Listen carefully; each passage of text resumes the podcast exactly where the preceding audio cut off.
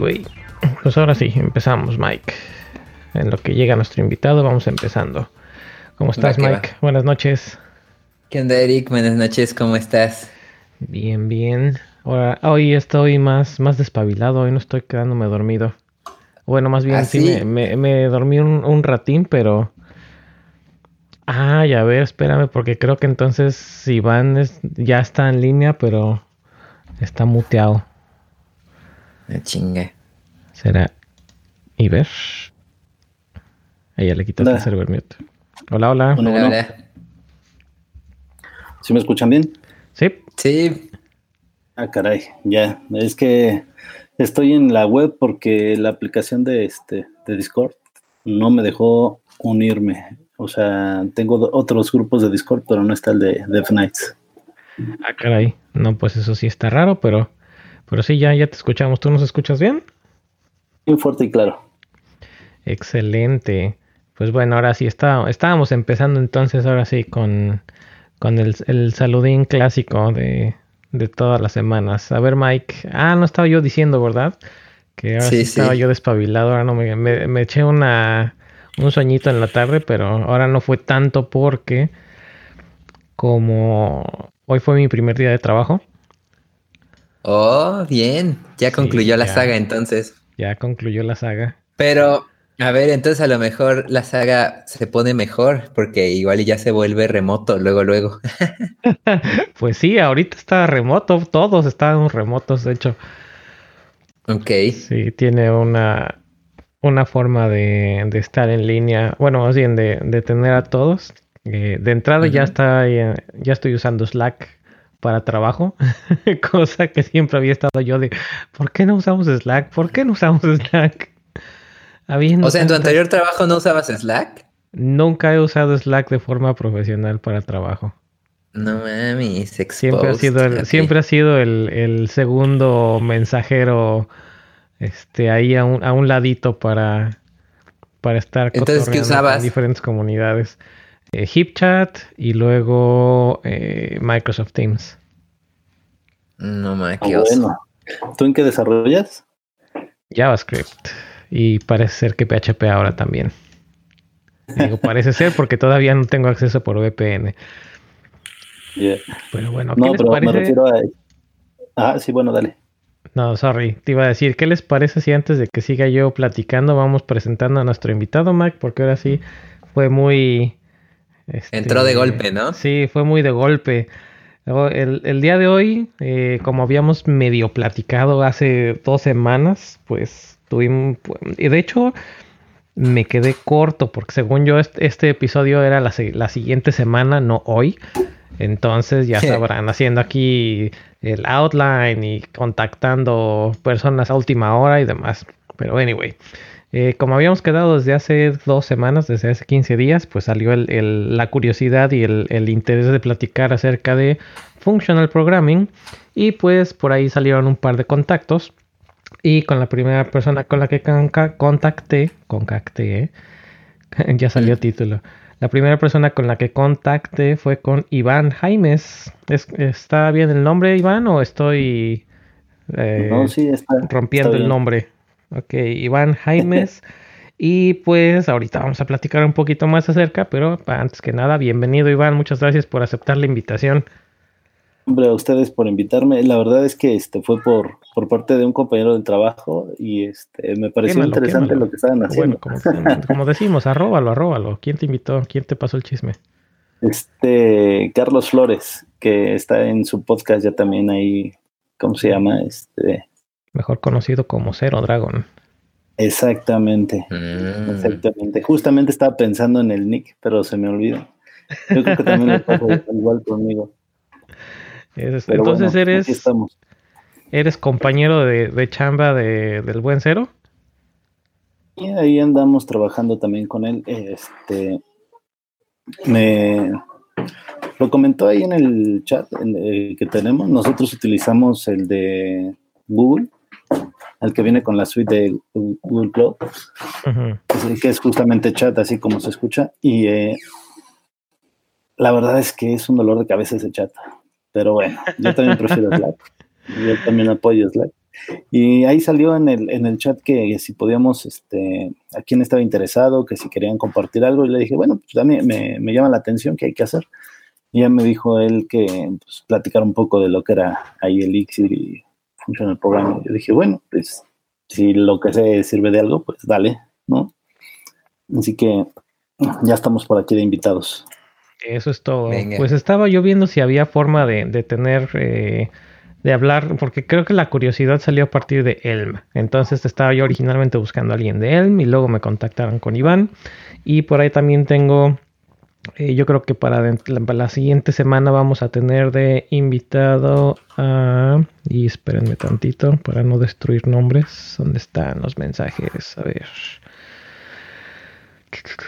A Peter Hernández que también tiene experiencia con, con, Elixir y con Elm. Entonces vamos a, va a ser como que dos semanas platicando de functional programming de, en diferentes enfoques, diferentes experiencias. Entonces, si tienen preguntas de functional programming o el día de hoy específicamente de Elixir, pues va a estar padre. Y si no, dentro de ocho días con Elm también va a estar bueno. Pero bueno, ahora sí seguimos. Mike, ¿cómo estuvo tu fin de semana?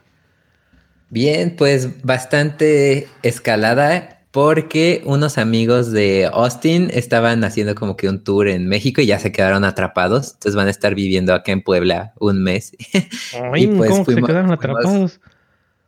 pues, o sea, pues no, no, prefieren no regresar de momento. O sea, es, ya, es por voluntad. A Austin, ajá. Pero, pues, ¿de dónde son ellos? ¿Son, ¿Son americanos o de dónde son? Sí, sí, sí.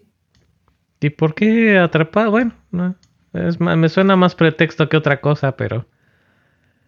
Pues es relativo, o sea, de por sí pues, están trabajando remoto, entonces prefirieron quedarse aquí al menos un mes que pasar por aeropuertos ahorita.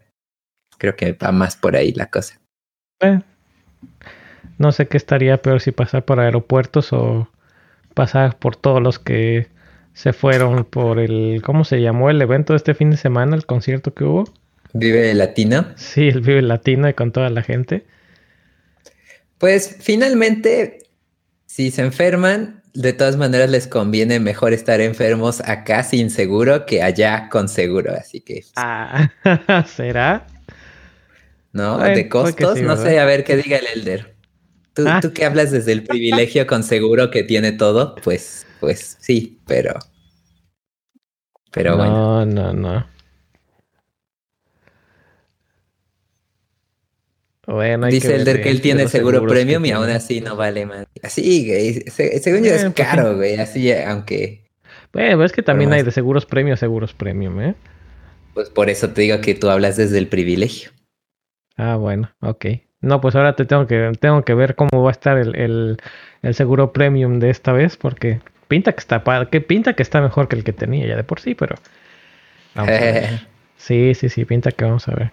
Creo que va a estar mejor porque parece que este tiene también hasta un cachito de de para los prescriptions, para las recetas médicas, pero que el otro no tenía. A ver, a ver. Pues sí, ya como te platicaba, ya estoy, ya estoy chambeando, eh, aunque no tengo acceso todavía a nada, porque resulta con que el acceso a la VPN es con una aplicación que viene preinstalada en, el, en la computadora y pues la computadora todavía no me llega. Ok. Me mandaron una, un aparatillo medio, medio chistoso, como si fuera una especie del de... No sé si ustedes han visto, Iván o, Mike, el, la como tarjetita que había antes, el token de, de Vancomer, que era como una tarjeta. O de, ah, bueno, de, varios bancos, ¿no? Que tienen su, su, botoncito que la pachurra, se te salen los ocho dígitos como si fuera un, un token de VPN común y corriente. Pero este como trae... el authentication, ¿no? Ándale. Pero este tiene este también lector de huella digital y tiene un, un sensor que se sincroniza con una luz, un cuadrito que parpadea en el monitor. Está medio, medio pues. curioso. Sí, pero pues no, todavía nos vas a comentar cómo va eso? ¿De dónde es? ¿Nos vas a comentar de dónde es? tu chamba. pues lo, lo, diría, pero como todavía no publico el episodio de la semana pasada, ah, entonces todavía no se enteran. Este, Entonces los, voy a seguir dejando en, suspenso para quienes no han, escuchado. Sí, los voy a dejar. Pero si tienes chance de quedarte unos 15 minutos más al final del episodio, en el after lo, lo platicamos. Órale, va. Muy bien. Oye Mike, a ver, cuéntame. Por ahí me pasaste un link que, que suena para debate. Y por ahí vi también opiniones con, con Miguel Ángel. Así que ahorita lo desmuteamos si es que nos quiere platicar también de, ya lo desmutea a ALV. Ah, ok, eso es todo. Por eso no Bueno, pues ya nada más cuando, cuando pueda hablar que se desmutee el solito. Pero bueno, a ver, comparte ese, ese link. A ver, lo voy a pegar en el chat de una vez. Por si no se enteraron. Em, espera, déjame le borro los. Los UTM. Los, los queries sociales, sí. Este, ya. Entonces, eh, la nota del día es que GitHub eh, adquiere o va a adquirir a NPM. Entonces, pues se me hace curioso que lo vendan así con la idea de que GitHub adquiere NPM y no Microsoft adquiere NPM. Eh, eh, échala, échala. A ver, ¿tú qué, ¿tú qué opinas o por qué dices que está curioso eso? A ver, échalo. No, pues yo me imagino que pensando por el backslash que hubo cuando fue que Microsoft compró a GitHub, que de por sí, o sea, no, no afecta en nada, ¿no? O sea, solo es parte del mame de, de los chairos llorando. Pero, pues, este, no sé, o sea, ahora sí se ve un poco más como oculto, ¿no? Que, que no fue Microsoft, o no sé. Qué miedo. y pues bueno, ya, ¿qué, ¿qué, más? Ya tienen VS Code. TypeScript, NPM, GitHub. A la verga. Está bueno. Por eso dan las pandemias, güey. No, bueno, eso también hay su historia, ¿no? ¿Mandé? React lo tiene Facebook, sí, pero. No, me refiero a que ya tiene su historia todo esto. O sea, al final, el hecho de que Miguel de Casa haya terminado por ahí junto con Ed Friedman, eh, pues eso quiere decir que su desarrollo, todo lo que han hecho ellos, toda la aportación al open source y todo lo que se ha contribuido desde entonces, ha tenido ya consecuencias, ¿no? O sea, ah, no solamente es que adquirieran GitHub y tampoco es nada más que hayan liberado ciertas funcionalidades como con Visual Studio, que ya tienes muchas más funcionalidades y que ya no están viendo el lado eh, comercial, ¿no? Sino realmente creo yo que si se dieron cuenta de que realmente el equipo del desarrollo que se está haciendo y todo esto en, el software, eh, pues es mejor dejarlo abierto. O sea, entre más gente contribuye, entre más gente mire el problema, más fácil es encontrar los, los obstáculos que existen, ¿no? Para poder encontrar una solución. Yo creo que al final no es tan malo. Es, es parte de la evolución del software, ¿no cree? A ver qué dice el Elder de esto. No, pues es que verlo en términos mm, meramente comerciales. no es que los compraran por buena onda, no es que los compren porque van a contribuir más, ah, eh, los compran porque es una estrategia para atraer desarrolladores a su lado. Entonces, la estrategia que tenían con el uh, no les sirvió de nada. De hecho, hizo que Microsoft tuviera una muy mala reputación. Y lo que hace Satya Nadella es, ¿sabes qué? Pues necesitamos cambiar esa opinión de nosotros y para que haya más desarrolladores usando herramientas de Microsoft. Y, por ejemplo, yo tengo un conocido que estaba en, en la sección de testing de Windows y los despidieron porque dijo Satya Nadella, ¿sabes qué? Pues es que no vamos a ocupar testers porque ahora los usuarios se van a encargar de testers y nosotros con telemetría vamos a, a, a ver dónde están los crashes. Entonces, todo es meramente comercial. Aquí no, no, no hay. Yo no le veo la forma que Microsoft tenga un, un razonamiento o, una causa buena detrás de todo esto. Todo es meramente comercial. Yo, ahí, justamente, ahí entramos en la polémica, ¿no? Entre qué es bueno y qué es malo. O sea, ¿de qué lado te vas a, a poner, no? O sea, la verdad es que no debería existir ni un lado ni el otro, ¿no? O sea, es como, como que tenemos un concepto medio extraño también aquí en México en el que dicen, si un cabrón está haciendo negocio, dicen, no, no mames, está haciendo negocio, ¿no?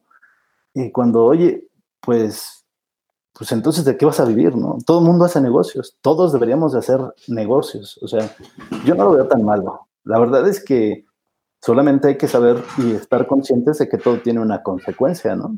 Sí, bueno, yo lo pongo así, ah, yo no soy fan del capitalismo y lo que yo digo es que éticamente sí está bien hacer negocios, pero así los negocios que hacen ellos, pues no, no se me hacen éticos. Eh, sí entiendo lo que dice todo el mundo de, no, pues sabes que, este, pues es que tienen que hacer negocios, eso lo entiendo completamente, pero la forma en que hacen ellos los negocios y la forma en que lo hicieron durante las últimas dos décadas, éticamente no están bien. ¿Cómo, ¿Cómo te gustarían los negocios? O sea, digamos que alguien de los que están en el negocio del software, ¿cuáles crees tú que serían eh, como que éticamente bien? No, pues es que no te puedo dar ejemplos. Lo que podría decirte es, por ejemplo, en lo que viene siendo anarquía, yo pienso que es mejor hacer cooperativas, que es un modelo que apenas estoy investigando y al parecer es muy bueno. Ah, y es éticamente bueno porque pues las personas que trabajan en la empresa tratan de tener objetivos en común y ellos son los que toman las decisiones. Pero no es así como con una estructura jerárquica como, digamos, en Microsoft que Balmer dice, ¿sabes qué? Hay que atacar el software libre porque nos está comiendo el mandado. Y ahorita que ya se dieron cuenta que ya les comió el mandado, pues entonces ahora ya tratan de revertir. Ya.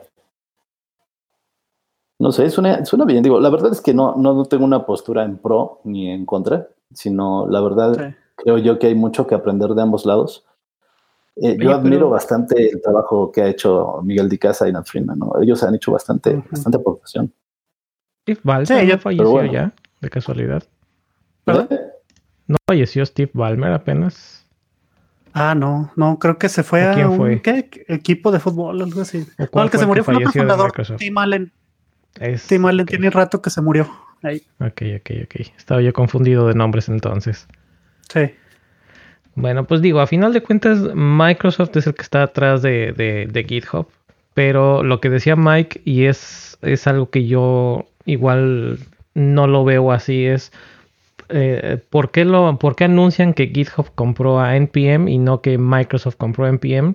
Porque según entiendo yo, GitHub, aunque GitHub es una empresa de Microsoft, GitHub sigue siendo una entidad independiente. Entonces, pues aquí es, aquí quien compró, quien puso la lana de, de, donde de la entidad de donde salió la lana fue de GitHub, no de Microsoft directamente. Digo, a final de cuentas es, el, gran parente, eso sí lo entiendo que es el gran parente. Y si Microsoft no pone la lana, GitHub no la tiene. Y si GitHub no tiene la lana, pues no puede comprar NPM. Eh, pero, es que pues, también hay que ver. No es Microsoft directamente quien está adquiriendo a NPM, es GitHub quien está adquiriendo a NPM. Y da la casualidad que GitHub es parte de Microsoft. Pero si después GitHub. Si después GitHub decide independizarse y dicen, ¿saben qué? Pues siempre no, siempre no vamos a ser parte de Microsoft y nos vamos a independizar, pues NPM a final de cuentas va a ser parte de GitHub, no de Microsoft. Sí, yo, lo que vi fue un tweet de Celdo, um, Lauri Boss, y decía, no, es que no me hice rico, porque todo el mundo le estaba preguntando, hey, ¿ya te hiciste rico ahora que compraron este NPM? Porque era, creo que el de los primeritos. Y dijo, no, no me hice rico. Para mí eso me da la idea de que NPM de plano estaba perdiendo mucho dinero y entonces no se pudo vender así alto. O sea, no fue una transacción este, grande. Y por lo tanto pienso que pues el negocio les fracasó. Yo conozco personas que estaban en startups en, Silicon Valley. Eh, la evaluación de su startup fue mucha. Ellos tenían este, acciones, terminando terminaron pagando impuestos sobre esas acciones. Y al último la startup se vendió por una lana a menor a lo que estaba y perdieron dinero. O sea, también hay que ver esa parte. Yo pienso que NPM no perdió dinero en cuanto a las personas que estaban hasta menos arriba, pero no se vendió alto. bueno, también es parte del, proceso, ¿no? ¿Qué, habría pasado si lo hubiese comprado Facebook? O sea, ¿habría sido la misma reacción? Obvio, sí. Sí. Que no es que peor. Sí, igual que la Facebook. Parte de, parte de la estrategia aquí también veo, no sé si ustedes se acuerdan que hace, no sé si fue en el, en el evento de GitHub de hace un año o de hace dos años, hubo una presentación de lo que ellos estaban empezando a ver que se llamaba GitHub Packages, que era precisamente una, eh, en cierta forma, una competencia directa con NPM. Entonces, lo que estoy asumiendo es que este GitHub Packages lo van a terminar votando y van a irse más bien sobre NPM y van a hacer más integración directa con NPM. También es parte de la evolución, ¿no? Yo, yo había tenido ya varios problemas desde hace unos años con NPM y cuando entró Yarn al quite, pues como que se medio resolvieron algunas cosas y pues bueno, al final necesitamos siempre una evolución en todo software, ¿no? Como que tampoco es tan hasta donde, hasta donde yo tengo entendido, el equipo de NPM no era un equipo muy grande.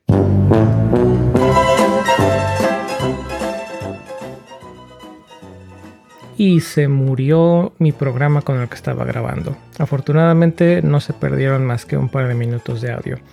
Así que una disculpa para todos los que nos están escuchando y aquí va la continuación del audio. Eso, o sea, pensar románticamente en que va a existir una fundación y que te van a apoyar está padre. O sea, tener esa perspectiva de que el open source pues siempre va a tener el apoyo de la comunidad y va a crecer, está padre. Pero al final la realidad nos dice que pues, una empresa pues, genera más valor a, la comunidad hasta cierto punto, ¿no crees? No, no, yo no creo. Como que es más directo eso, ¿no crees? Para mí, por ejemplo, está ahorita la Cloud Native Foundation. Ah, es una fundación que muchas empresas le están inyectando dinero porque todo su software es software libre y es software, yo diría que muy usado. NPM, por otro lado, el package manager de NPM empezó como una empresa, pero yo, pienso que desde ahí empezó mal. Debieron de haberlo hecho una fundación desde el principio. Al final también, pues, sean empresas o no, quienes las dirigen son las personas, ¿no? O sea, como que sea fundación, sea empresa y todo, por mucho, no sé, o sea, tiene que ver con, los principios del equipo que lo está llevando adelante, no importa si es una empresa o si es una fundación. ¿No? Sí, sí, concuerdo en eso, pero es que también tienes que ver que en una empresa eh, tú no tienes la última palabra. El que tiene la última palabra es pues los jefes. Depende de cómo fundes la empresa. O sea, depende de cómo la fundes. Sí, pues depende de cómo la fundes, pero yo pienso que en una fundación no puede pasar eso. Y oh, en una empresa es, mucho más fácil que pase. en, una, en una fundación siempre hay alguien que, alguien que va a tener la última palabra, ¿no? Bien, sí, el Way Combinator está apoyando mucho el, tema este en el cual dices, vamos a distribuir el poder, ¿no? O sea, no recae sobre una persona que tenga todas las acciones o que tenga todo el poder, sino que hagamos una empresa que nos permita ser colaborativos y que entre todos eh, trabajemos en función de la meritocracia para poder crear más, ¿no? O sea, yo creo que también eso es importante conocer, ya que tanto la fundación como la empresa tienen los mismos principios, solamente que de manera legal dictas que vas a hacer ciertas cosas para la comunidad y sin fines de lucro, por así decirlo. Pero eso no es tan sustentable como una empresa que cuando lo llevas a hacer bien, pues te va a permitir eh, mantenerte sin necesidad de pedirle dinero a otras empresas.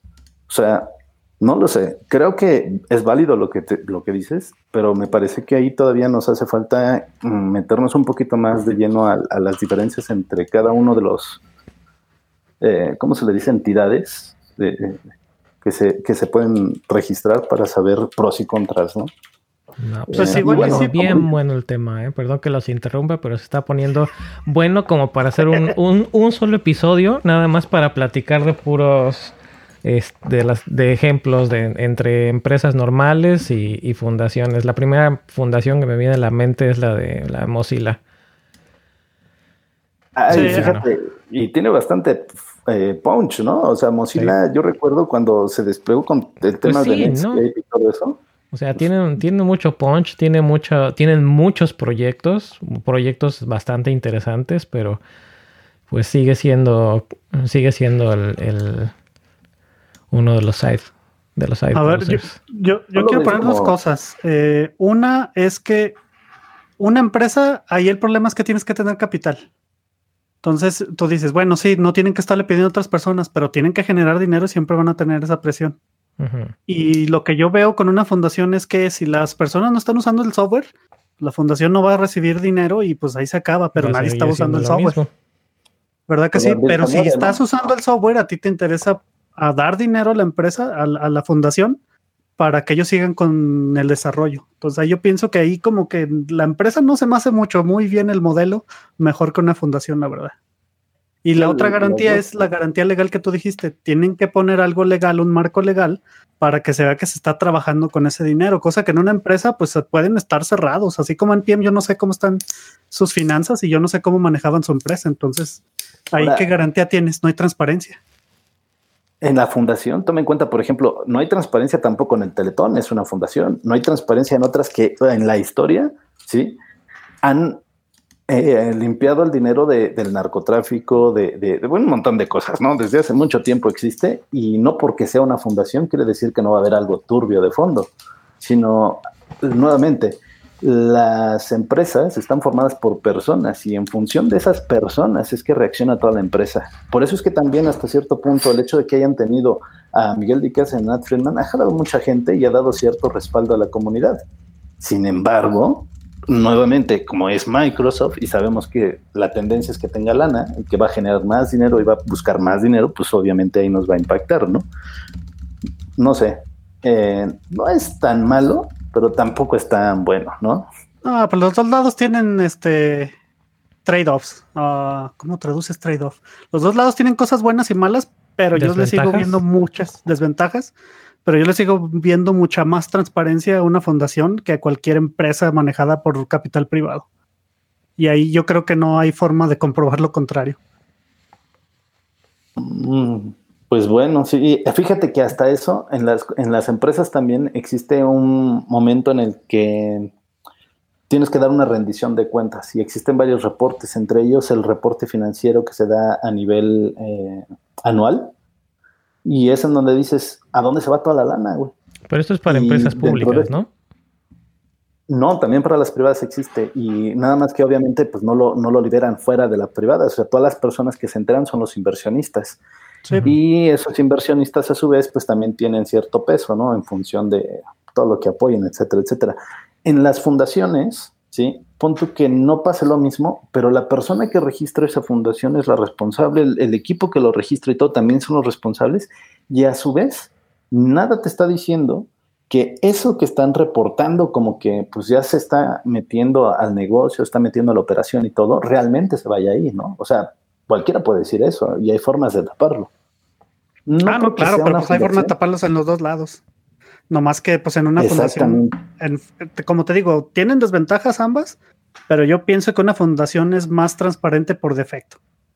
Ahí no creo que una empresa privada donde no tienes que mandar a nadie, y tú lo acabas de decir, en una empresa privada nada más se le pasa a las personas de la empresa, o sea, no hay manera de hacer eso en una fundación. Es, relativamente sí, ¿eh? porque al final la fundación Mm, dictamina todo eso, pero no abre las cuentas bancarias, o sea, no, no, no da apertura a decir, ¿sabes qué? Estas cuentas son de fulanito, sutanito y menganito, ¿no? Sino que pasa lo mismo, y día de ahí tú ya no sabes. Y por eso es que existe el lavado de dinero. De ahí también lo que sí te tengo que dar este voto a favor de la fundación es que existen más regulación de parte de los bancos y existe mayor regulación de parte del gobierno para, para poder levantarla, ¿no? Por así decirlo. O sea, siempre que declares impuestos y todo, vas a tener que pasar por un filtro mucho más amplio, más estricto más bien, que con el de una empresa. No, pues ya salió título para el episodio, ¿eh? Programación fundacional. Simón. Y no va, no va a ser el que, no va a haber quien se vaya con la idea de que les vamos a estar platicando algo, algo acerca de, de Isaac Asimov. Pero bueno. Ah, por cierto, oye, este, Miguel Ángel, ¿tú estabas preguntando el otro día? ¿O quién? ¿O me estoy confundiendo con alguien más que habló acerca de, Ah, no, creo que era Pastor, ya, ya me acordé, Nevermind. Pastor fue el que dijo que iba a empezar a leer acerca de la fundación. Muy bueno, muy recomendable. Yo me acabo de chutar, que fue el, el uno, dos, tres, el quinto libro de la fundación. Me falta ya nada más el, el último, que creo que es la precuela. ¿Ustedes lo han leído? Bueno. Sí, bastante buenos. De hecho, ¿cómo es posible que a nivel sociedad se, pase todo eso? O sea, él, lo pone como ciencia ficción, pero realmente es lo que pasa en la sociedad. O sea, nos pasa en el día a día, ¿no? En fin, digo, no me quiero salir del tema porque ya deberíamos de estar. Este, no, no, no, ahorita, ahorita, ahorita vamos para allá. No hay problema. Que justamente le dijeron a mi hija este, un libro de Isaac Asimov. Ah, yo, no sabía, dije, ¿cuál le doy? ¿Cuál le doy? No, pues yo robot, güey. Yo creo que es el más este, digerible porque la fundación como que se me Sí. hace un poquito más... No, y es cortito. Son, para empezar, son puras historias. No son como cuatro o cinco historias y además son, es son cortitas todas en general. Sí, de- Es lo que yo recuerdo de haberlo leído. Sí me gusta, bastante. Sí. En fin, pues bueno, ahorita segui- dejamos en, dejamos en pausa el, el debate de, de las fundaciones versus las empresas. ¿Y qué les parece si ahora sí vamos entrando en, en tema? Ah, pero bueno, nada más para, para no ¿El dejar cierre? esto a medias. Ajá, el cierre. A ver, Elder y digo Miguel Ángel e Iván, den su cierre, por favor. De mi parte, yo creo que ambas son buenas y como dice él, eh, tiene bastante peso el hecho de que sea una fundación porque ayuda mucho a la transparencia. Pero en contra de la fundación, lo que yo veo es que no es autosustentable, de manera que una empresa sí lo puede hacer. Por eso, Güey, NPM era una empresa y no era autosustentable, güey. Ya, bueno, bye. pero es que sí, hay, No. hay empresas que no son. Pero el detalle está en que una empresa, por creo que estoy cachando el, el punto de, de Iván, que es que una, em- una empresa es mucho más fácil que sea autosustentable porque a final de cuentas el, objetivo de una empresa es generar, eh, generar ganancias. Y en cambio el, de una fundación, no sé si existan fundaciones que, que sean con fines de lucro, pero a final de cuentas el, el de la fundación es que no estés generando un, un- o así es como yo la veo, que no estés generando un, un revenue, un- una ganancia, sino hacer, ayudar algo, ¿no? O hacer algo. Como el Apache Foundation, Mozilla Foundation, jQuery, creo que jQuery también es jQuery Foundation, Ujú. etc. Sí, pues para mí ese es el punto, que al menos en una fundación no hay... sí, hay, siempre hay conflicto de intereses hablando de políticas, porque por ejemplo puedes decir que, eh, por ejemplo, la, la fundación esta que manejaban Java, entonces metía Red Hat su mano, pero Oracle no se dejaba y esto y lo otro. Pero al menos hay una forma de saber que no todo café. está concentrado en un CEO. Ah, para mí el problema con las empresas es que si el jefe de la empresa dice que vas a hacer esto, lo vas a hacer y no hay de otra. Pues entonces yo eso es una dictadura. Pues, pues es que esas son las empresas, es la dictadura del capital, es la definición del capitalismo. Anyway, entonces ese es tu cierre. Sí, muchas gracias. Sorry, pero es que si no nos vamos más todavía. Sí, Bien, gracias. entonces, pero no, está, está muy, se me hace interesante el tema. Me tengo que documentar más acerca de las, de las diferencias entre unos y otros y hay que buscar unos buenos ejemplos de, buenos y yo creo que también unos malos ejemplos de, de todos los casos para platicarlos. ¿Qué les parece si los vamos, si los vamos comprometiendo a- al tema a, a los dos, a Miguel Ángel y a Iván, para platicar más acerca de, de esto en, en un episodio que sea defi- defi- de- ¿cómo se diría? Definitivamente o, o específicamente acerca de estos, de estos temas. mira que está suave, ¿eh? Te digo, sale- así salen los temas. Sí está interesante porque además de eso estoy estudiando esa parte justamente porque siempre me he puesto a pensar en cómo chingados funciona, ¿no? Y, y pareciera todo bien sencillo y cualquier cabrón va y levanta una empresa, ¿no? Dicen, desde que estaba en la universidad puse mi primera empresa y la chingada. Pero no es tan simple. La verdad es que sí hay, hay que informarse. Valdría la pena hacer algo ahí al respecto. ¿Sabes? Pues no se diga más. Miguel Ángel, ¿cómo ves? ¿Te animas para ser el, el antagonista? Pues es que me tendría que poner a estudiar más. ah, caray. O sea que no. No, pues es que yo quiero llegar así como hablando de anarquía contra capitalismo, que es el, el fin, al fin de todo, todo eso se va a contra- concentrar en eso. Yo sigo pensando que en lugar de hacer empresas, deberíamos de hacer este comunidades. Abrazarnos y besos en de así. abrazarnos. La neta es que las empresas están muy mal, o sea, yo lo veo todo eso muy mal, Imagine pero igual y vemos. Va que va. Pues vamos entrando entonces. Lo dejamos a, a pendiente para Trabaja hacer un para episodio o más. ¿Cómo? ¿no? Trabaja para una fundación y todo, y entonces él se va a poner la camiseta y va a decir, vamos a darle. Ándale. Pues, ah, Bien, pues, ¿qué está les parece si ahora sí vamos entrando en, en tema? Iván. ¿nos puedes platicar acerca un poquito de, de cuál es tu experiencia con Functional Programming? O, o más, bien, no, ¿nos puedes platicar un poquito acerca de ti? quién, eh, en, qué, en qué trabajas, cuál ha sido tu experiencia con, con Functional Programming, algunos lenguajes que hayas usado de Functional y luego ya de ahí pues ya vamos entrando más en, tema. Pero a ver, preséntate porque nada más presentamos tu nombre y nos fuimos de lleno al, al, debate. Sí, ¿verdad? Eh, es que también a mí me agarraste así muy, muy de bote pronto porque ando dejando a las niñas a punto de dormir. Y este, y también así no, no entramos en calor, ¿no? Desde antes como para poner una chela o algo y ya después hablar. No, pues ya se puso bien intenso esto, pero a ver, preséntate antes de que nos, nos terminemos de tirar trancazos. no, pues este, ya llevo un rato trabajando con diferentes lenguajes, empecé con C Sharp.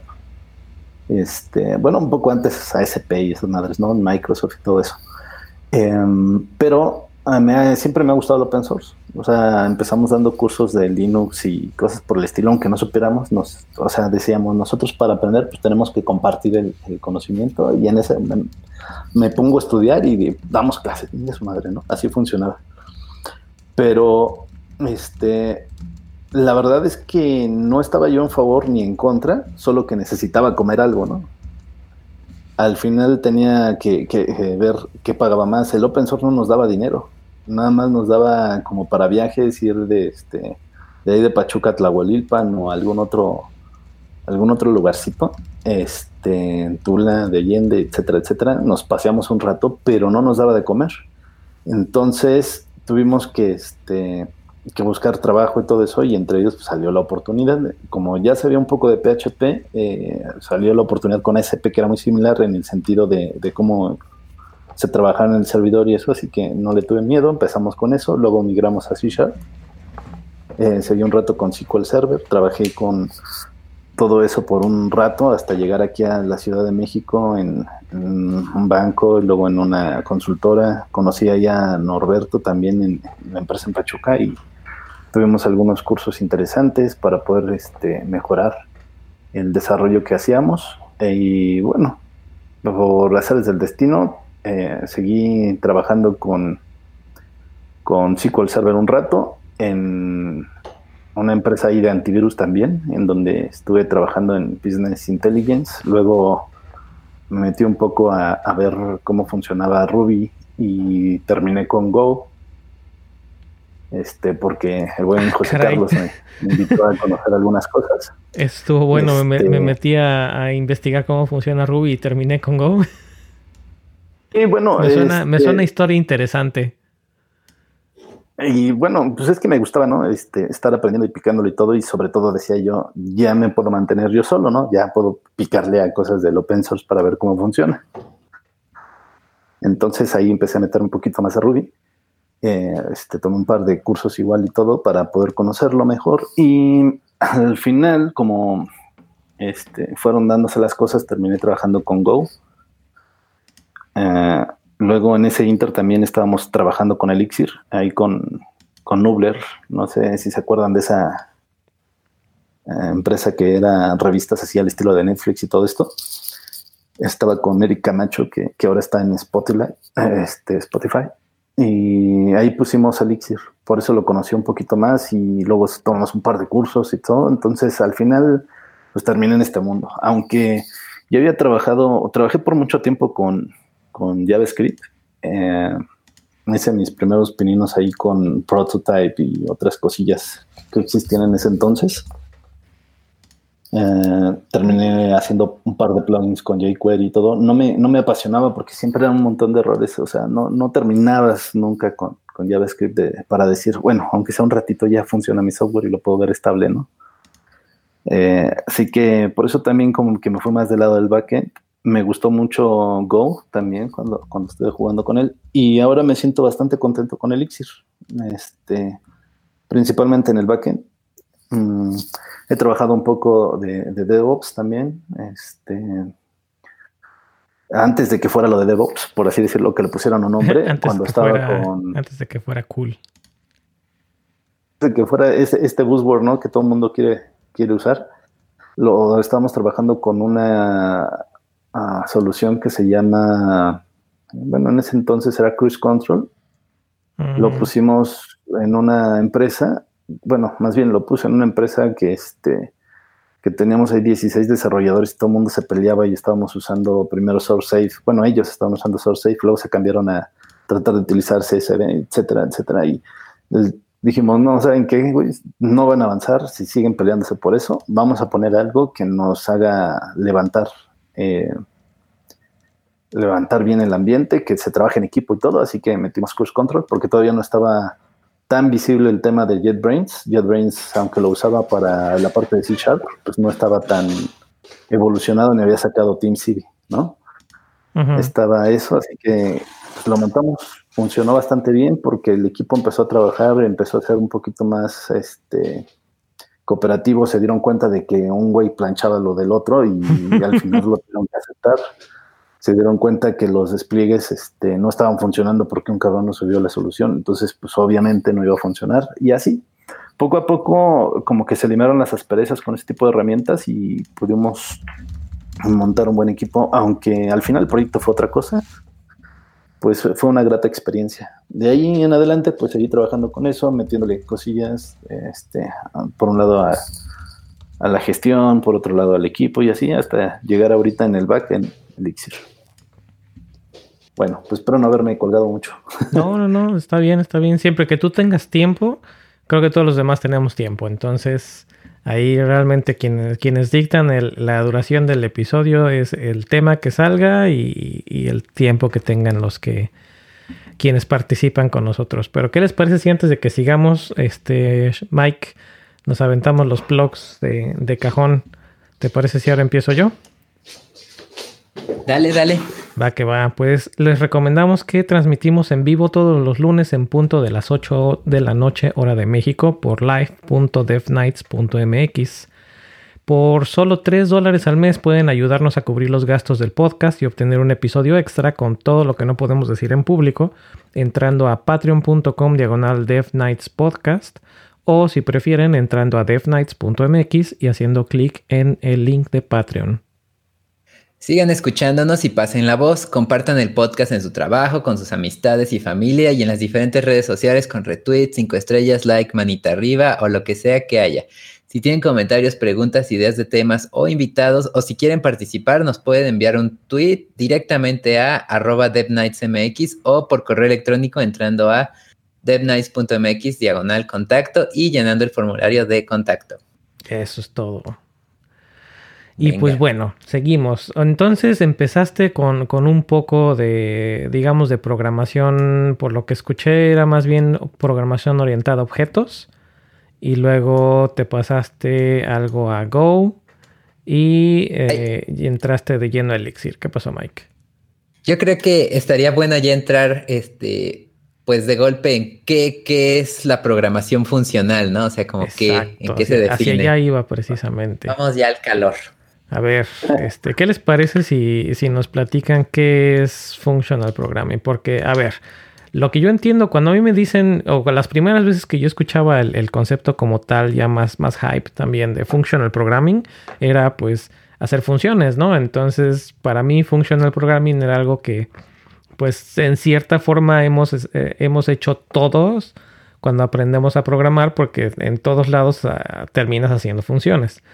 Pero más allá de, función, de, hacer tus funcioncitas y de llamar tus funciones, lo que, lo que ya después escuché y vi en Functional Programming es que no nada más es hacer funciones. Entonces, eh, ¿qué te parece, Iván, si nos das una muy embarradita así de qué es Functional Programming? O sea, ¿qué tan cerca o qué tan lejos estoy de eso que acabo de decir? Que bueno, hasta cierto punto yo creo que tienes razón, ¿no? Si estamos hablando de que desarrollamos funciones, pues programamos funciones, ¿no? Eh, por lo tanto, no estaríamos tan lejos del functional programming. Pero lejos de eso es este como que un paradigma, ¿no? Es más enfocarnos en el tema de cómo programamos, o sea, bajo qué conceptos. Eh, también hay que tener en cuenta que no todos los lenguajes soportan todos los paradigmas. Por ejemplo, en el tema de, functional programming está Erlang, está Elixir, puede estar Lisp, ¿no? Este, F Sharp, y etcétera, etcétera, ¿no? Nos podríamos poner a ver muchos, muchos lenguajes, pero creo que lo que más nos ayuda a identificar ¿por qué sería un paradigma de functional programming lo que yo estoy implementando en mi desarrollo? Es porque eh, uso un lenguaje que se presta para eso, ¿no? Eh, por ejemplo, a pesar de que trabajes con, Java o a pesar de que trabajes con C Sharp, eh, no están pensados en un principio como para trabajarlos como functional programming, ¿no? Sino estaban pensados como para trabajar orientado a objetos. Entonces ahí como que también se pierde un poquito el, poder usarlos. Eh, ¿Qué es lo que se dice? Que primero deberíamos de tener eh, funciones como first class citizen, ¿no? Es así como de, son los, las primeras cosas que vamos a utilizar, o sea, como que podrías pensar en que todo es una función, ¿no? También podrías pensar en que son funciones puras, que tienes recursión, que es inmutable. Eh, y bueno, mm, como es en Elixir, que es el pattern matching o la coincidencia de patrones, serían prácticamente las características de un lenguaje que soporta la programación funcional. Y no sé si, si, quedan claros estos conceptos, pero voy a tratar de explicar un poquito cada uno de manera rápida. el tema de que, de que sea una función que, que es de primera clase, por así decirlo, es que es posible pasarle una función como argumento y que a su vez regrese otra función, ¿no? Eso sería como que son capaces de crear funciones dentro de tu propio código, ¿no? Y poderlos regresar como, como resultado para facilitar la abstracción de tu código. En cuanto a las funciones puras, son aquellas que no tienen un efecto secundario. O sea, quiere decir que tú puedes ejecutar esa función y no va a alterar el estado en ninguna otra parte de tu desarrollo. Cosa que pasa, por ejemplo, en, el desarrollo orientado a objetos, que tú ya tienes otro, otro tipo de, paradigma y sí cambias los estados a nivel global ¿no? de, de, un programa. O podrías cambiarlo si es que no lo desarrollas pues, bajo los ciertos controles que debería de tener. Y bueno, la recursión, que al final te permite invocarse a sí misma, ¿no? Una función y que te permite obtener un resultado final. Um, ¿Qué otra cosa? La inmutable, ¿no? Había mencionado. el hecho de que sea inmutable, yo creo que varios ya, sobre todo si son del mundo de JavaScript, ya conocen un poquito más de ese tema. Este, porque es justamente una de las características que he visto que defienden actualmente en JavaScript cuando antes no lo tenían, ¿no? Quiere decir que, que no se altera como tal el valor, no, o sea, la variable, lo, que está contenido, sino que eh, una vez que tú le dices a una variable, vas a tener este valor, ese siempre lo va a tener, y cuando tú la vuelves a asignar, lo que estás haciendo es desechando esa localidad en memoria, creando una nueva variable y poniéndole un nuevo valor, ¿no? O sea, quiere decir que, que no puedes modificar esa variable realmente, sino que tienes que crear otra. Por eso es que son inmutables. Y esto nos ayuda bastante para saber que cuando tú estás alterando un valor dentro de tu flujo del programa, no va a cambiar hasta que realmente tú seas consciente de que lo vas a invocar para cambiarlo. ¿Se me explicó? Sí. Mm. Último por ahí mencioné es coincidencia de patrones o pattern matching. Lo que en JavaScript actualmente le pusieron, que me dijo por ahí Carlos Flores, este, fue el que me rectificó el otro día, era en el ECMAScript, la versión 6, creo que ya lo estaban implementando, si no es que desde la 5. Desde la 6 creo que me había dicho. Este, y es el destructoring, ¿no? ¿O cómo le llaman? El, el que Ajá, puedas no sé cómo traducirlo en, a español, pero sí, destructoring, que tomas un objeto y en lugar de que hagas A igual a bueno, x igual a a.x, b igual a x, b. no, ¿qué sería? a, b igual a x sería el destructuring, ¿no? Cuando sacas las, los objetos y los exportas como variables independientes. Exactamente, cuando tú puedes hacer eso, digo, es algo muy similar, no es tal cual como viene siendo el destructoring, pero es algo que nos facilita el entendimiento de lo que es el pattern matching hasta cierto punto, ¿no? Eh, lo importante de, la coincidencia es que cuando tú le pases un valor como parámetro a una función, ¿sí? Internamente pueda eh, hacer esa coincidencia de lo que le estás pasando como variable hacia los parámetros que tú estás definiendo que deben de pasar por esa variable, por esa, por esa función, ¿no? Para que de esta manera se realmente estás invocando a esa función. Y muchos otros detallitos. Yo creo que vale la pena que le den una revisada a esto. Eh, es bastante interesante. A mí me parece una de las grandes ventajas que tienen los lenguajes este, que soportan esta característica porque facilitan la legibilidad del código, facilitan el poder crear funciones que, que sin tanta combinación de ifs o de, condicionales te permitan ejecutar un flujo correcto, ¿no? Y, muy, muy bien definido, sin necesidad de estarle poniendo documentación de más, ¿no? Ahora, no sé si haya quedado claro en esa parte.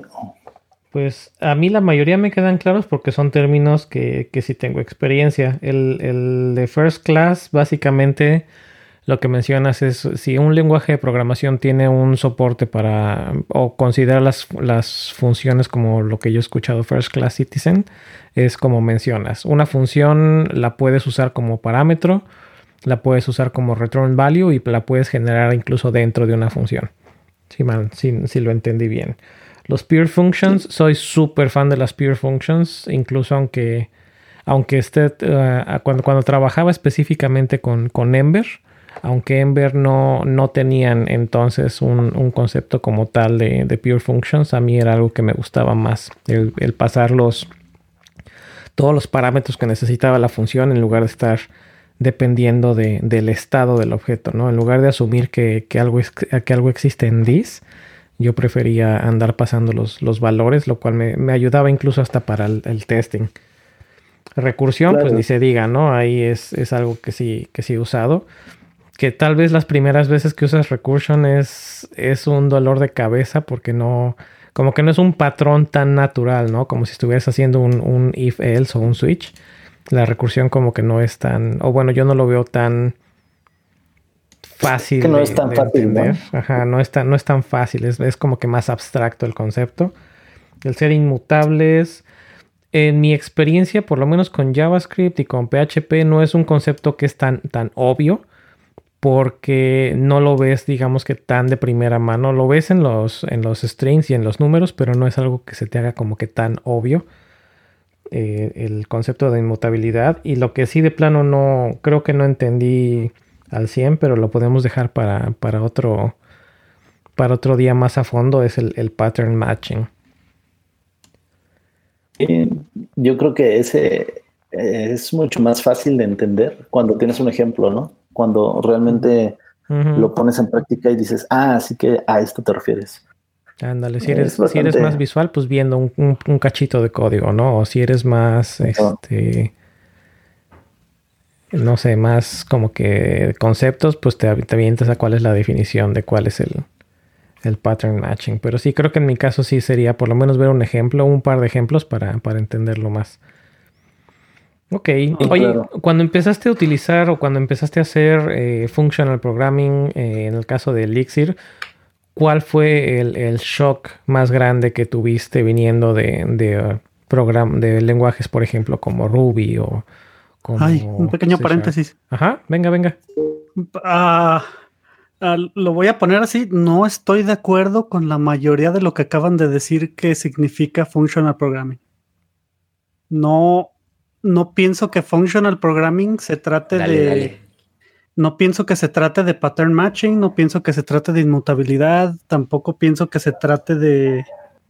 de, de, de, de todo lo demás que hablaron.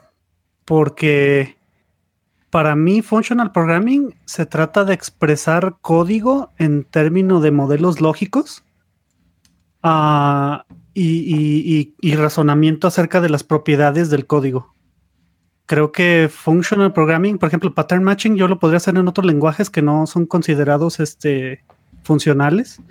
E inmutabilidad también lo puedo hacer en muchos otros lenguajes orientados a objetos. O sea, podría ponerle final a todas las clases de Java y, ahí tengo inmutabilidad en cierto, hasta cierto punto. Yo pienso que todo lo que están diciendo son características de lenguajes de programación, pero no, no es lo, que es programación funcional. Entonces, si, la definición... Ajá, si la definición de algo no es qué es lo que lo compone, entonces ¿cuál es la definición? Para mí la definición de programación funcional es eso, es poder expresar tu código en, en, cuanto a modelos lógicos y las propiedades que ese código se, se ejecuta. Cuando estaba hablando, por ejemplo, de, de pruebas este, eh, formales, es que el código va a tener ciertas propiedades que yo sé que siempre se van a respetar y de eso se trata la programación funcional. ¿Y cuáles también son, de los cuáles son algunas de estas propiedades? Eso depende de la prueba, eso depende de qué vas a poner, pero si yo dijera, ¿sabes que En esta, digamos, en este objeto, siempre se va a respetar la asociatividad entre a lo mejor sumar un entero con otro, eso es una propiedad. Y si yo tengo un lenguaje de programación funcional, esa propiedad yo la podría comprobar. Pero nada tiene que ver con pattern matching, nada tiene que ver con, entonces, todo lo demás. Entonces, eh, estás hablando como que en orientación a objetos no sería, ¿no? O sea, o como no, no, no, no entiendo esa parte porque la definición que tú me estás mencionando me parece que encaja en cualquier tipo de programación.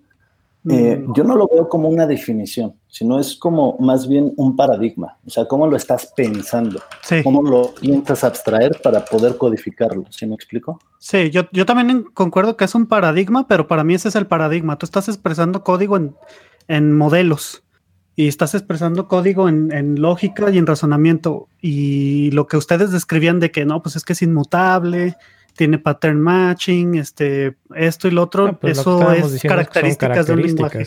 Exactamente. nunca entramos en una definición formal de qué es functional programming. Estábamos hablando de qué es.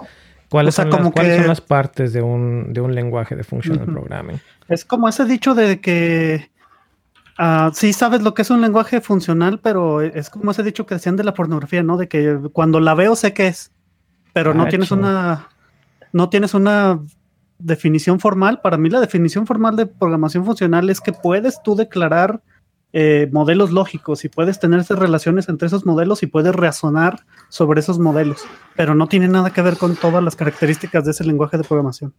Ahí es donde es esa definición. Yo, yo solía pensar lo que ustedes uh, ponen ahí. Yo solía pensar todo eso que dicen de que no, pues que tiene que ser inmutable, tiene que ser este eh, no, pero es que, volvemos a lo, mismo, Miguel. Lo que estábamos diciendo no era una definición formal acerca de qué es functional programming. Nada más estábamos, nos estaba platicando Iván acerca de cuáles fueron la, cuáles son las cosas que, que él ha tenido en su experiencia en, básica en un functional programming, cómo lo, cómo lo, cómo lo diferencias más que nada de, de, otra cosa. Si nos ponemos a hablar específicamente de lenguajes o si nos ponemos a hablar de otros ejemplos, pues iba a haber cosas que, que va a haber incluso entre los diferentes, diferentes implementaciones de functional programming, va a haber cosas que no, que va a haber en uno que no va a haber en otro. La verdad es, que no estoy tan, tan informado acerca de esto, pero sí recuerdo haber estado leyendo, no sé si era de Elm, de Elixir o de cuál otro functional programming, eh, qué, otro idioma era que ni siquiera tiene ciclos. O sea, cuando te vas por, un functional programming más básico, ni siquiera hay ciclos, todo lo implementas con recursividad. O sea, no hay maps, no hay, for each. Perdón. Yo creo que yo creo que es un paradigma bastante antiguo, por así decirlo. Haskell, este, Empieza con Lisp y todo esto, Haskell también. Este, digo, por ahí de 1977, 77 más bien, si mal no recuerdo, en un premio Turing fue cuando se publicó en un paper que era este tipo de, este, ¿cómo se llama? De, lenguaje que es Lisp. Y empezaron a tratar de implementar un estilo diferente en, basado en funciones para solucionar programas que tengan que ver con el álgebra y toda esta madre, ¿no? O sea, la verdad es que yo realmente no te puedo decir una definición clara sobre esto, no es mi objetivo, pero por otro lado, lo que podemos platicar es que realmente eh, si te pones a, analizarlo, las principales características de esos lenguajes que soportan el paradigma de programación funcional cumplen con algunas de estas eh, características que mencioné previamente, ¿no? O sea, no quiere decir que todo tenga que tenerlo para que digas voy a hacer programación funcional, pero ciertamente es un patrón que comparten entre todos los lenguajes de programación que soportan este paradigma, ¿no? Claro, sí, sí entiendo eso. Nada más mi. Nos comparte Coderos. Sí, nos comparte Coderos en el chat. Una, una definición más, más eh, general. en la informática, la programación funcional es un, un paradigma, como mencionábamos, de programación declarativa basada en el uso de funciones matemáticas, en contraste con la programación imperativa, que enfatiza los cambios de estado mediante la mutación de variables. Y ahí es irrefutable. El tema no puedes tenerlo como eh, inmutable. O sea, el hecho de que sea funcional, ¿sí? Tiene que existir una que es no debe de existir esa mutación de variables hasta cierto punto, ¿no? O sea, entiendo el, concepto también que menciona Elder porque estamos tratando de que compartamos este conocimiento y veamos claramente eh, cómo debería de ser, ¿no? Pero hay mucho, mucho, mucha polémica en esto, güey. O sea, históricamente ya muchas personas han tenido este tipo de charlas y creo que no vamos a llegar a ningún lado, pero sí es útil el conocer cada punto de vista para que pues le demos a la audiencia un mayor eh, panorama ¿no? de la situación. Claro. Pues mi opinión es que todavía esa definición se queda muy corta. O sea, yo sigo diciendo que programación funcional no se trata de inmutabilidad, porque si no, entonces, por ejemplo, Lisp Ah, hay dialectos de Lisp donde puedes cambiar cosas, entonces se quedaría corto y dirías Lisp no es un lenguaje funcional. ¿Cuál es la que dices que se queda corta? ¿El, hecho de que mencionamos inmutabilidad o, lo que comenta Coderos en el chat? El, hecho de la inmutabilidad, hay la definición que tiene contraste de la imperativa que dice énfasis en cambios de estado mediante la mutación de variables, se queda corta. Para mí todo eso se queda corto porque sigues hablando de características. Bueno, pero esto nada más es la, la es el, es el, es más, estoy casi seguro que es el primer párrafo, la, la, definición corta que hay en, en, esta página, que por cierto viene de la, viene de la definición de Wikipedia. O sea, ya no, no podemos hablar de toda la definición como tal porque se nos va a ir toda una hora nada más viendo la definición. Pero y aún así, fíjate, en libros, hay en varios libros que dicen justamente eso, dice que hay una polémica al respecto, ¿no? De cómo podríamos definir la programación funcional, así que más vale pasar al siguiente punto. de acuerdo con, los dos, muy, muy válidas las dos opiniones, no, no estoy intentando minimizar ni desechar ninguna de las dos opiniones, las dos, las dos son muy válidas y pues vaya, mucho menos si es, si viene de alguien que en mi caso no tiene experiencia como tal. Eh, pero creo que sí, lo que el, como comentaban hace unos, hace unos minutos, lo importante ahorita es dar a conocer las, los puntos básicos, ¿no? ¿no? No tanto la definición como tal, sino cuáles son las cosas que te vas a encontrar de forma, digamos, básica o te vas a encontrar de lleno cuando estás empezando o cuando quieres entrar a la programación funcional. Específicamente con, con, Elixir, con que es el, lenguaje que, nos está platicando también Iván. Yo creo que la pregunta sería, ¿cómo podemos empezar a trabajar con programación funcional? O sea, ¿qué libros, qué cursos? O sea, ¿por dónde empezamos? Ajá, soy, soy JavaScriptero o PHPero. ¿Qué, qué, en qué curso me meto? ¿Qué tutorial veo? ¿Qué libro leo para Ah, para empezar a hacer algo con, con Functional Programming? Mira, yo creo que es un concepto que es como, como decir em, programación orientada a objetos. Por mucho que te leas los libros, no, no te queda claro realmente hasta que no te pones a codear y no te va a quedar claro el cómo puedes hacer herencia, cómo polimorfismo, cómo le puedes sacar provecho a todos estos features, cuándo puedes sellar una clase, cuándo no, cuándo deberías de hacer este, una superclase, etcétera, etcétera. O sea, yo creo que eso, hasta que no lo practicas, hasta que no lo pones así en entonces, mi sugerencia sería, elige uno de los lenguajes que te guste, que soporten programación funcional. Si vienes del mundo de Microsoft y todo eso, sugiero F-Sharp, es bastante bueno, el F gatito. Eh, a mí me gusta bastante cómo, cómo trabajas con, con, las herramientas y toda la suite de, ese lado. Y si eres más del open source, eh, obviamente te voy a recomendar Elixir porque me gusta Elixir porque le he visto muchos beneficios y mucho aprendizaje de otros lenguajes. Eh, aunque si al final también no te sientes cómodo con ninguno de estos, bien puedes elegir uno que tú prefieras, pero métete a hacerlo, o sea, practícalo. Y sobre la marcha, lo que sí te podría decir es que te leas uno de estos libros que te dan soporte bajo ese lenguaje orientado a la programación funcional. Eh, Oye, nada más, para, nada más para confirmar porque se, nada más para confirmar porque se me cortó un poquito el audio con la primera recomendación. Dijiste F Sharp. Así es. Ok. Gracias. Y del lado del open source, pues obviamente, ¿no? Eh, también por ahí Haskell, este, he tenido ganas de meterme con eso, pero no lo he tocado y he tenido muy buenos comentarios. Hay este, ¿cómo se llama? Achin Sabios, ¿cómo se llama? Mm, bueno, es que lo conozco por el, por el nick, pero ha aportado bastantes este, comentarios al respecto y me parece interesante que pudiéramos meternos a ver eso, ¿no? Nick Haskell. Bien, entonces sería interesante. Eh, este Miguel Ángel, yo recuerdo haber visto muchos comentarios acerca de Haskell. Eh, ¿Es algo en el que tú tienes, es un lenguaje en el que tienes experiencia o es un lenguaje en el que has leído ejemplos o en el que has utilizado o, cuál, por qué es el, los ejemplos que he visto mucho de, Haskell? Recuerdo por lo menos en Coders México. Sí, ya tengo más o menos como dos años, pero no es experiencia en la industria. O sea, he querido meter Haskell aquí en ThoughtWorks y no me han dado chance. Ah, lo que te puedo decir es, yo pregunté a alguien que considero un mentor, le pregunté específicamente si quiero aprender bien programación funcional, ¿qué debo de hacer? Me dijo, ve y agarra un Haskell, uh, ve y chécate. Hay un libro muy famoso ahorita que se llama ah, Aprende Haskell por, el, por un bien mayor, Learn Haskell for a Greater Good.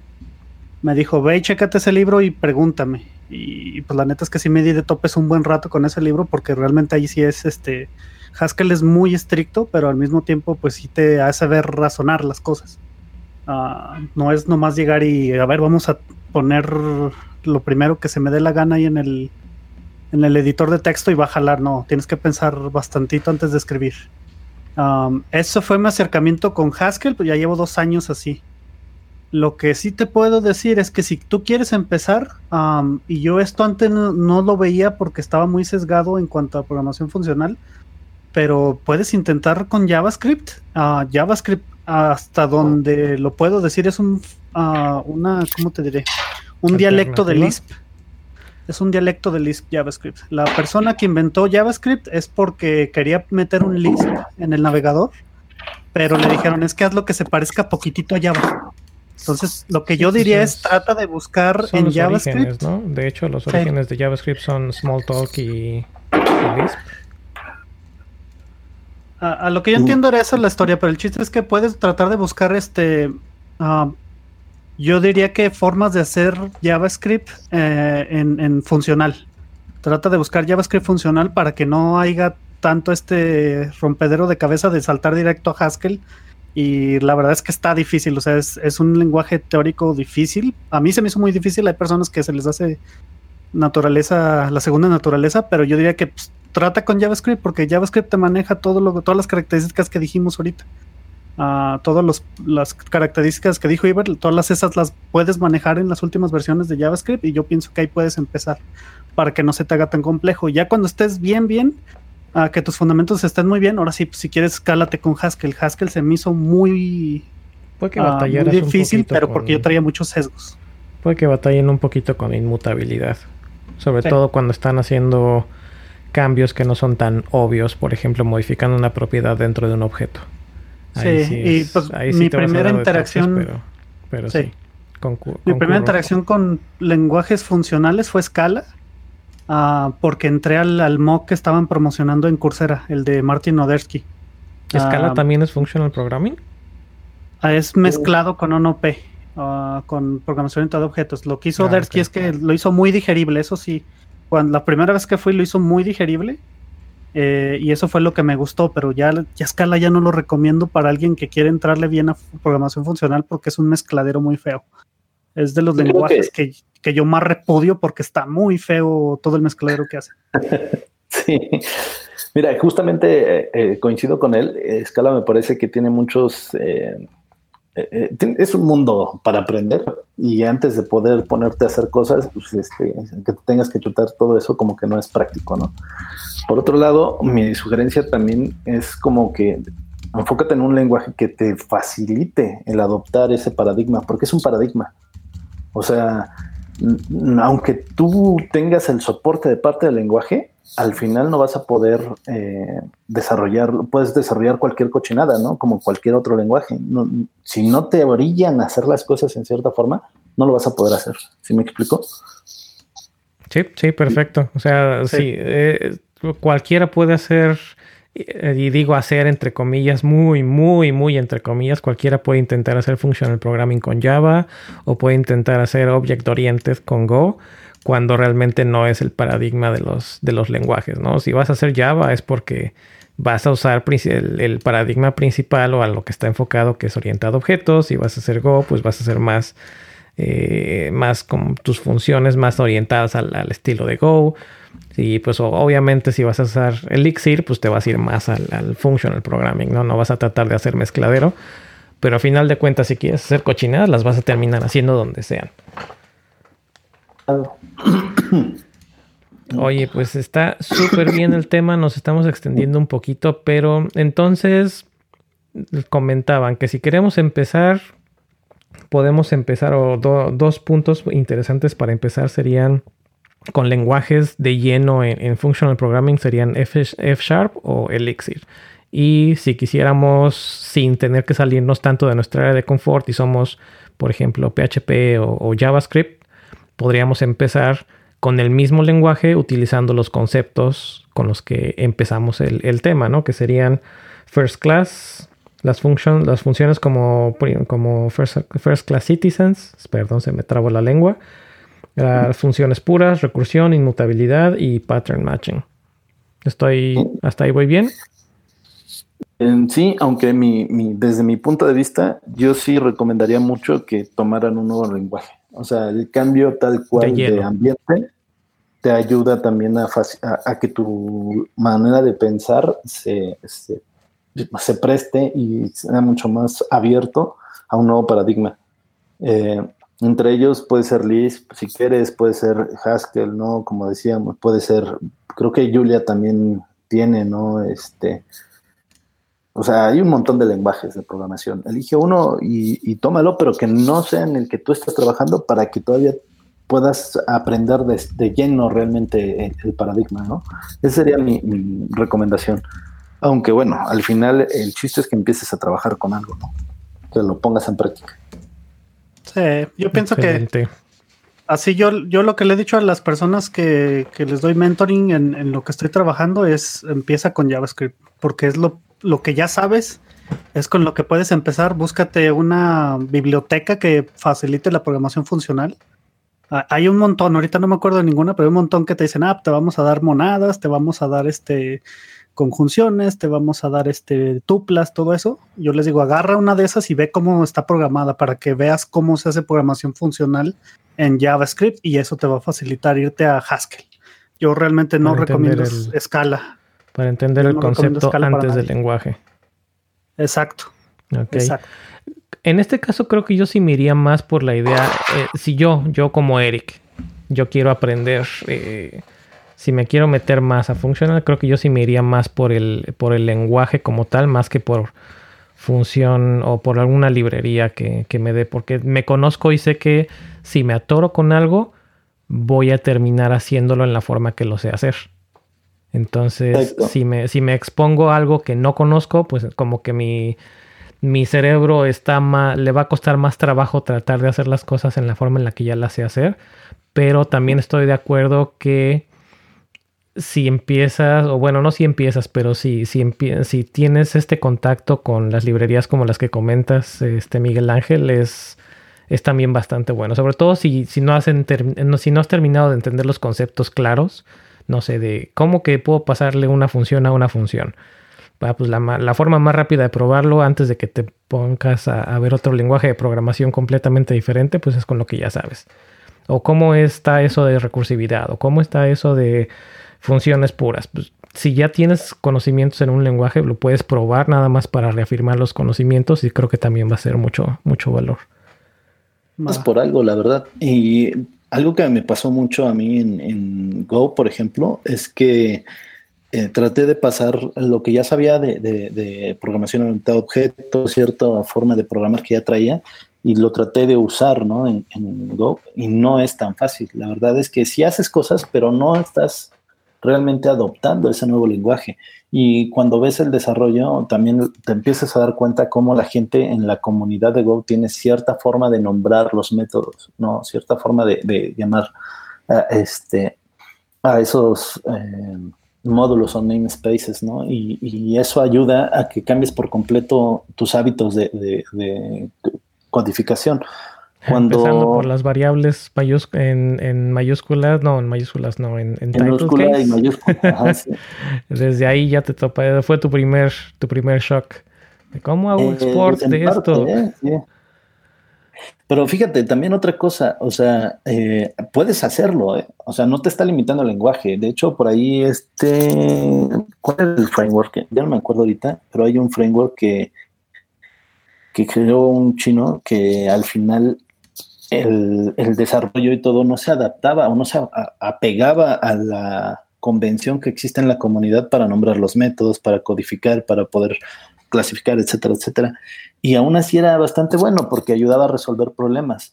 Pero no por eso quiere decir que, la gente lo va a adoptar fácilmente o que vas a entender fácilmente lo que hace, ¿no? Porque ayuda mucho el que te adaptes tú al paradigma de ese, de, ese lenguaje de programación.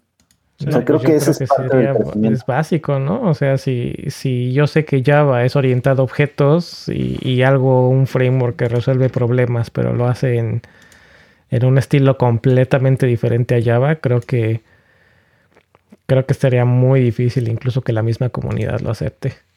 Mm. Vaya, por lo menos conociéndome, conociéndome a mí, si yo estoy usando, no sé, estoy utilizando X lenguaje con Y librería o X lenguaje con Y framework. Si yo veo que el, tanto el lenguaje como el framework son consistentes, es más, ni siquiera, ni siquiera pongamos ejemplos de eso.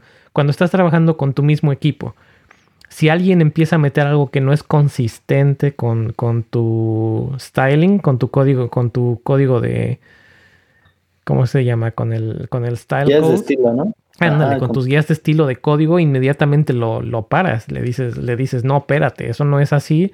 Tenemos una guía de estilos en la que lo que está. La, una de las, de las funciones de la guía de estilos es que ayuda a que el código sea consistente y que la, quien entre al equipo o quien sea que esté trabajando en X o Y código, pues sepa identificar y no se distraiga, ¿no? Con, con diferencias. Entonces, imagínate si en tu propio código estás evitando esas cosas cuando ves una librería que no está ni siquiera siguiendo los estándares del, del lenguaje de programación, pues como que ya sería un shock más, más duro. Mira, la librería que te digo, la biblioteca que te digo se llama Vigo y este, eh, está padre, la verdad tiene mucho, muchas cosas. Este cuate ha desarrollado bastantes cosas, pero no adopta como tal el estilo de desarrollo que tienen en, Go, ¿no? Entonces también eso tiene cierto impacto en, su desarrollo. O sea, tiene una comunidad y todo, pero pues, no, es, no es igual, ¿no? No jalan para el mismo lado, por así decirlo. Pero está padre porque también tienes diversidad dentro de la misma comunidad. Así que, mm. bueno, es parte pues, de yo creo que tocaron un buen punto, pero este yo me lo voy a reservar para Pirate Dev Radio. Ah, válido, la verdad es que he querido hablar mucho sobre este tipo de cosas donde los programadores, y esto no es nuevo, esto es algo que Edgar Digistra decía, es el primer lenguaje de programación que uses te, te va a mandar a, a, un cierto camino. O él decía precisamente de Basic, decía, el Basic te va a atrofiar el cerebro hay personas que pueden adoptar un paradigma nuevo sin tener que cambiar del lenguaje de programación y hay personas que es más fácil cambiar del lenguaje de programación para aprender un paradigma nuevo. Depende de qué tantos estén sus, tus sesgos cognitivos. O sea, yo solía ser de las personas de que yo todo lo trataba de relacionar a mi primer lenguaje de programación o al lenguaje que más usaba en su tiempo Ahorita estoy tratando de aprender todo lo que pueda sin traerme todo el, equipaje de otros lenguajes, porque se me ha hecho más fácil. Pero todo eso voy a hablar después. difícil. Digo, igual, sin, sin meterme a, quitarte tema, va a estar difícil porque algo que aprendí cuando tomé un curso de, de mentoring y training fue que como adultos, no recuerdo exactamente el número, pero no sé si es a partir de 3 o de 5 años, dejas de aprender cosas nuevas. Y todo lo de todo lo que todo lo que aprendes a partir de ahí es haciendo igual y me estoy yendo muy abajo con el número porque la verdad es que no me acuerdo de, la edad exacta o si quieres si es válido o no pero dejas de aprender cosas nuevas y todo lo que aprendes de ahí en adelante son haciendo comparaciones con algo que ya sabes. Sí. Entonces, y, a mí eso se me hace muy peligroso en programación porque hay, ¿cómo está el dicho de que puedes hacer Fortran en cualquier lenguaje? Es personas que siempre hacen comparaciones de lo que ellos saben, se terminan quejando muchísimo de, de que lo que tienen que aprender no es como lo que ya saben y por eso terminan haciendo Fortran en cualquier otro lenguaje. O sea, yo he conocido programadores de Java que hacen Java en JavaScript y por eso es que todo el mundo se queja de eso. Y luego o hacen Java en PHP. Me hiciste un flashback a, mis tiempos de, de Softec cuando teníamos muchas personas que, venían de Java específicamente. Y no es por, por poner un, un sesgo, eh, un sesgo social o un sesgo Ay, no se me van las palabras en español, pero anyway. No, es, para discriminarlo, ¿no? Ándale, no es para discriminar, pero había muchas personas, muchas personas de, de, la India que eran Java y querían hacer JavaScript, o estaban empezando con JavaScript y todo lo querían hacer como Java. Y era el, pleito casado que teníamos con, con, estas personas que no estás haciendo Java, esto no se hace así. Sí. Y es precisamente, ahorita me está pasando con TypeScript y JavaScript. Ahorita estoy haciendo mucho TypeScript y tengo muchos programadores de JavaScript que quieren hacer JavaScript en TypeScript. Entonces, yo pienso que está mal que hagas eso y por eso es que yo trato de aprender ya las cosas tratando de no relacionar nada lo menos posible, pero tienes que ser bien consciente de esto. Eh, tienes que ser muy consciente de que, oye, pues, nomás porque jalaba aquí de cierta manera no tiene, no significa que hay correlación de que va a jalar aquí de la misma manera. Toma en cuenta también que, bueno, yo soy como que me apego también al tema este como Bruce Lee, ¿no? De, vaciar tu taza antes de poder eh, llenarla de nuevas cosas. Eres agua.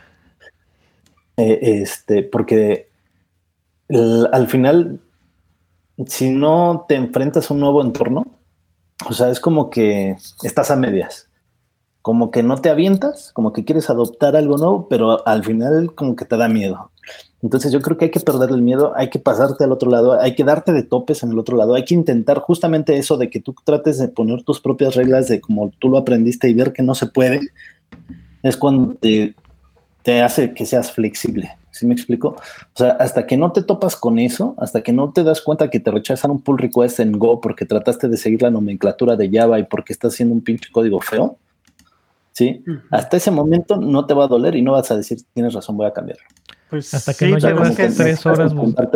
Es que, eso sería mucho prueba y error para mí. Ahí yo diría que te vas a dar mucho de topes cuando lo que pudiste haber hecho es. Eh, me pasaba con JavaScript. Yo lo que fui es que alguien me dijo: ¿Sabes qué? Léete Eloquent JavaScript y date cuenta de cómo están las cosas ahorita y ya no te vas a dar tanto de topes. Y la verdad es que me sirvió muchísimo.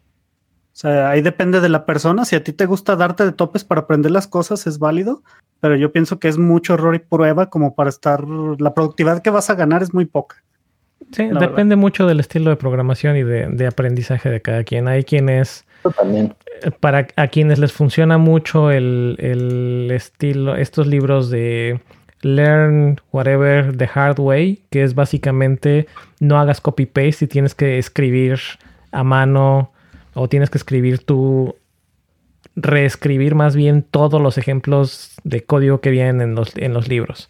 ¿no? El, que si no estoy escribiéndolo no me va a funcionar. Y hay otros que prefieren más ver el video o leerlo, razonarlo y después aplicarlo en un ejemplo completamente diferente. ¿no?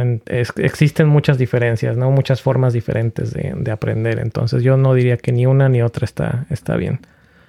Creo que, a mí, a mí, a mí personalmente lo que me funcionaría sería entrar a un lenguaje completamente nuevo, más que tratar de hacer algo en la, en la forma en la que ya sé, porque si no caigo en lo que tú mismo estabas diciendo, Miguel Ángel, que es si ya sé hacerlo de esta forma, aunque estoy aprendiendo algo nuevo, voy a terminar haciéndolo de la forma que ya conozco. ¿Por qué? Porque el, el lenguaje me lo está permitiendo y las herramientas me lo están permitiendo.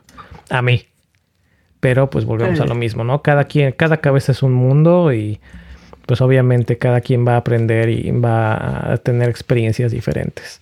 Sí, yo respeto a los que les gusta darse de topes o, teclear antes de, hacer código, pero a mi, mi, mi, perspectiva es darte de topes, este, es pérdida de tiempo hasta cierto punto. O sea, Y también depende qué tanto Eh, tiempo tengas para Y aparte aprender a hacer las ocupas mentores. Sí, ocupas mentores también. O sea, también, por ejemplo, te digo, la persona que me dijo eso, ve y léetelo con JavaScript, es porque él ya tenía rato echando JavaScript. Me dijo, yo tuve los mismos que problemas que tú. Mira, ten este libro, deja de darte topes, empieza a ser productivo. Muy bien, señores. Pues a ver qué más tengo por aquí. Eh, eh, a ver, a ver. Pues bueno, ya, Siguientes. ya llevamos ratote con esto, entonces, perdón, Iván, te interrumpí. Sí, dale, dale. Eh, bueno, ya nada más iba a decir, eh, antes de cerrar el, el episodio público, ¿qué, eh, qué ejemplos crees tú o qué, qué casos o, o qué casos de uso crees que sean buenos para mí como alguien completamente nuevo a Functional Programming y a, vamos a, a aterrizarlo en Elixir, que para que yo empiece a hacer algo con Elixir? O sea, sería como que hacer, y digo, saliéndonos del, del Hello World, ¿no? Porque el Hello World lo haces en 20 minutos o en 10 minutos, o creo que te tardas más en, en instalar el, el compilador y en, y en hacerlo funcionar que en lo que te tardas en hacer un Hello World. Más allá de este ejemplo, ¿qué crees tú que fuera un, un buen ejemplo para entrar con Functional Programming y con Elixir? En particular con Elixir, eh, algo que te podría animar mucho a ver cómo funciona y, y que te den ganas de seguir desarrollando es utiliza, utiliza Phoenix para crear un blog. Así. Eh, léete un par de manualillos, pon y todo, porque te lleva de la mano, utilizas los generadores de código y tienes resultados luego, luego, ¿no? Esto es como motivante porque sabes que puedes hacer más, ¿no? Va a haber un momento en, la curva de aprendizaje en la que te vas a desesperar porque vas a querer personalizar ese sitio web y no vas a poder. Y ahí es en donde realmente vas a aprender ¿no? el, el- el lenguaje, pero mientras tanto ya vas a tener un resultado y vas a sentirte a gusto porque has podido hacer cosas nuevas, has podido entender algunas cosas importantes del desarrollo de, con Elixir y estás trabajando con programación funcional. Eh, yo creo que esa es la parte mm, que a mí en particular me gusta más porque tienes un resultado eh, inmediato. Como por ejemplo, cuando empecé con Go, lo que más me gustó es que en 30 minutos, sin saber yo nada de Go, me puse a leer, le- me decía ahí, instálalo de esta forma, lo tienes y empezaste a codificar, haces los primeros este, pasos y todo, y lo ves sin tanto dolor como cuando instalabas Java o, por hace unos cuantos años, o como cuando instalabas este, el, el- la suite de Microsoft, ¿no? Que también te llevas como dos días para poder levantar el entorno. Entonces, ese tipo de satisfacción te motiva a seguir trabajando sobre la misma herramienta. Por eso es que yo les diría, bájense Elixir, utilicen Phoenix, hagan un pequeño blog para que vean cómo funciona y sobre eso van a darse cuenta del poder que tiene el lenguaje. Bien. Ahora, ¿bajo qué escenarios?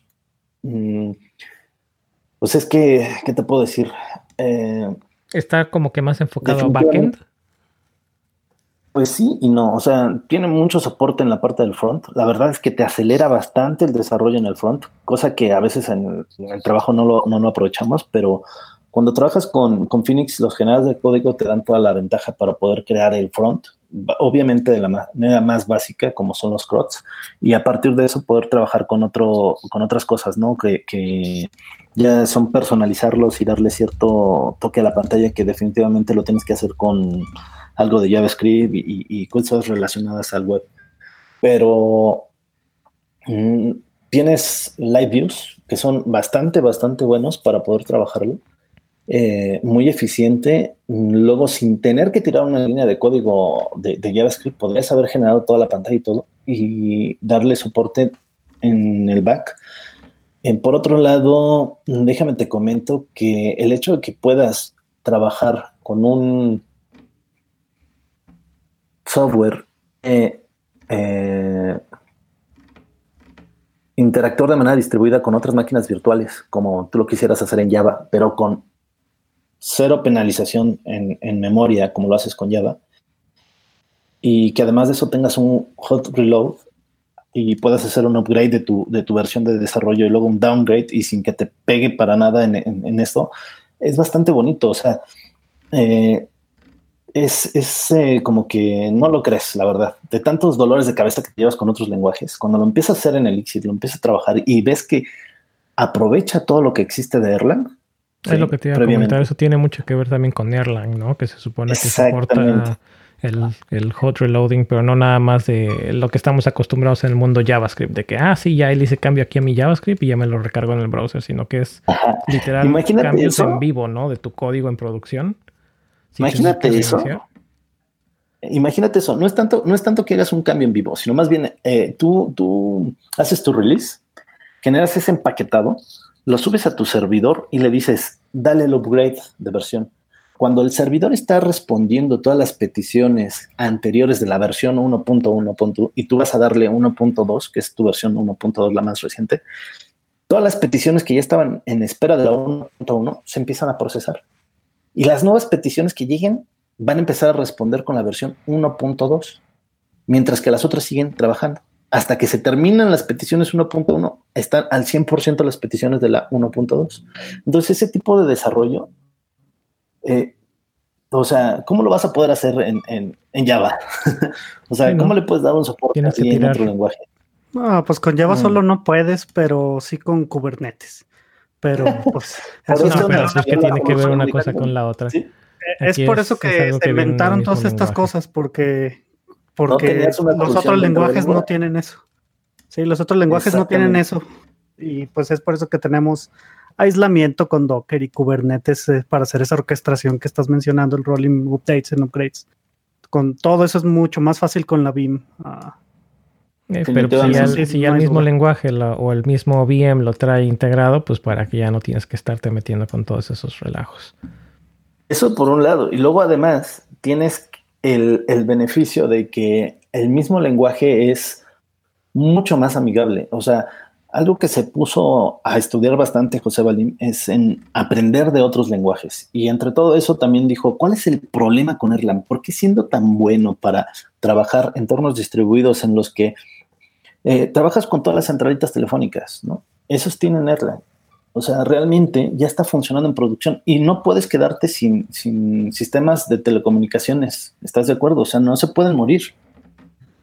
¿Cómo lo hacen actualmente? Pues de esa manera entonces dice, ¿cómo siendo tan bueno en eso, no lo hemos adoptado? ¿Qué, ¿Cuál ha sido la barrera? Ah, pues porque es más complicado entender Erlang.